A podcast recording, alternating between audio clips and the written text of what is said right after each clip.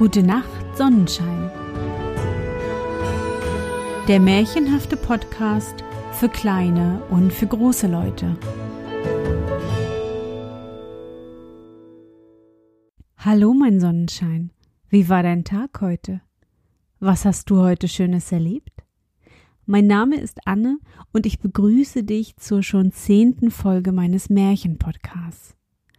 Lass uns auch heute in die wunderbare Welt der Märchen reisen und gemeinsam entdecken, was die Helden und Prinzessinnen auf ihren Abenteuern so alles erleben. Bist du bereit? Dann kuschle dich fest in deine Bettdecke, nimm dein Lieblingskuscheltier in den Arm und wenn du magst, schließe die Augen und folge mir ins Märchenland.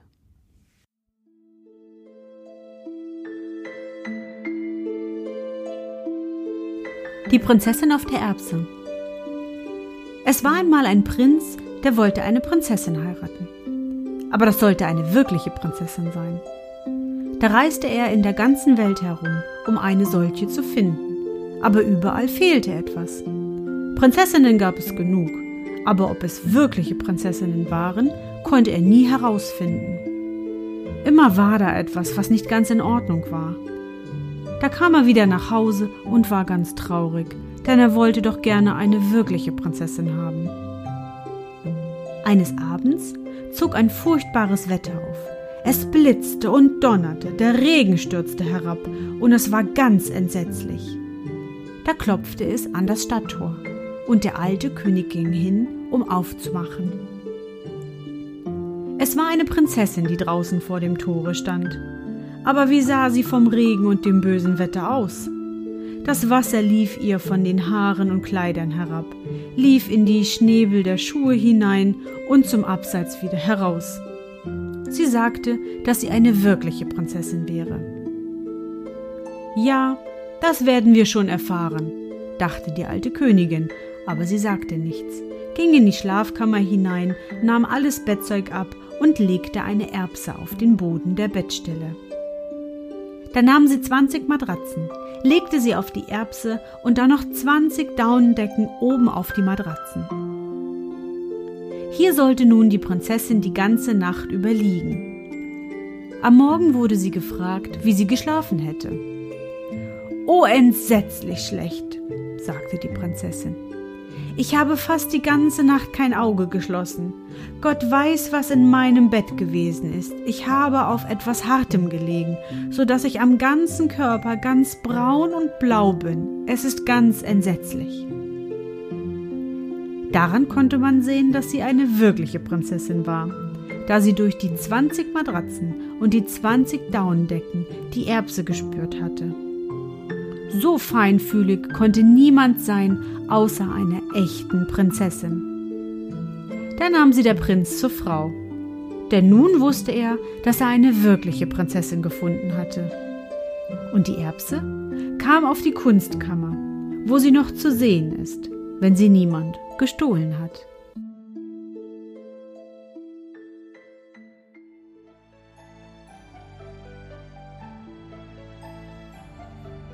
Der süße Brei.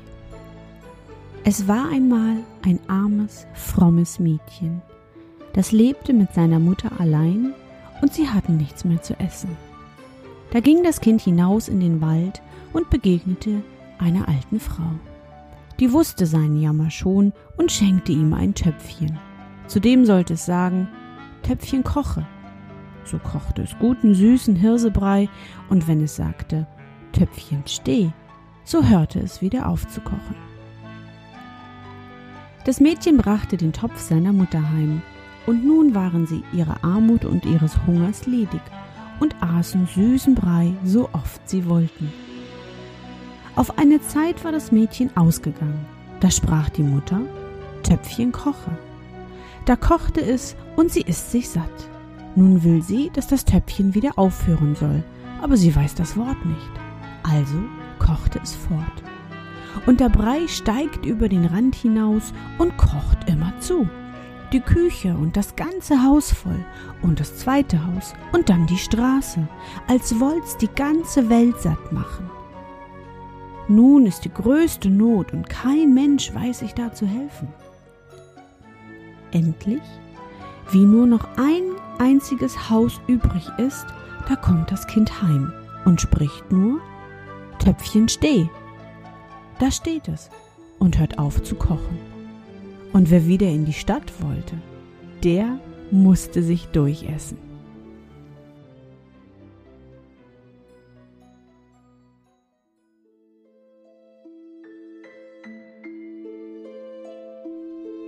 Die Sterntaler. Es war einmal ein kleines Mädchen, dem war Vater und Mutter gestorben, und es war so arm, dass es kein Kämmerchen mehr hatte, darin zu wohnen, und kein Bettchen mehr hatte, darin zu schlafen, und endlich gar nichts mehr als die Kleider auf dem Leib und ein Stückchen Brot in der Hand, das ihm ein mitleidiges Herz geschenkt hatte. Es war aber gut und fromm, und weil es so von aller Welt verlassen war, ging es im Vertrauen auf den lieben Gott hinaus ins Feld. Da begegnete ihm ein armer Mann, der sprach, Ach, gib mir etwas zu essen, ich bin so hungrig. Es reichte ihm das ganze Stückchen Brot und sagte, Gott segne es dir, und ging weiter. Da kam ein Kind, das jammerte und sprach, es friert mich so an meinem Kopfe. Schenk mir etwas, womit ich ihn bedecken kann. Da tat es seine Mütze ab und gab sie ihm. Und als es noch eine Weile gegangen war, kam wieder ein Kind und hatte kein Leibchen an und fror. Da gab es ihm seins. Und noch weiter, da bat eines um ein Röcklein. Das gab es auch von sich hin.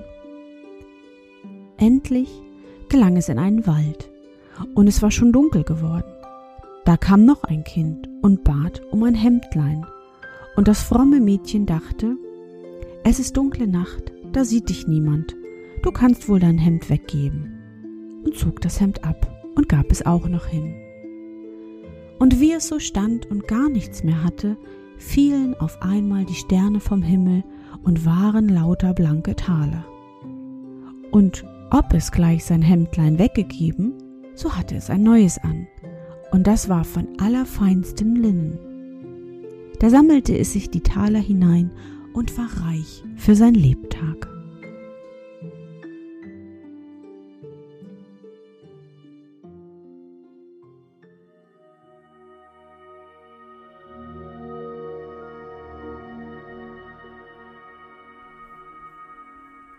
Na Sonnenschein, bist du noch wach?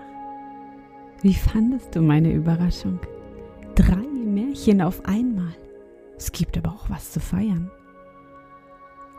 Seit zehn Folgen darf ich dich schon beim Einschlafen begleiten. Viele kleine und große Zuhörer wie dich habe ich gewonnen. Dankeschön.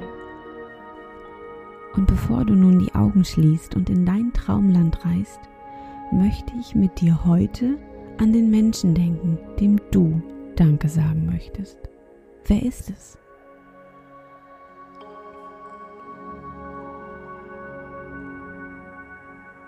Vielleicht deine Mama oder dein Papa, dein Freund oder deine Freundin im Kindergarten oder in der Schule. Ein kleines Dankeschön fühlt sich wunderbar an. Glaube mir.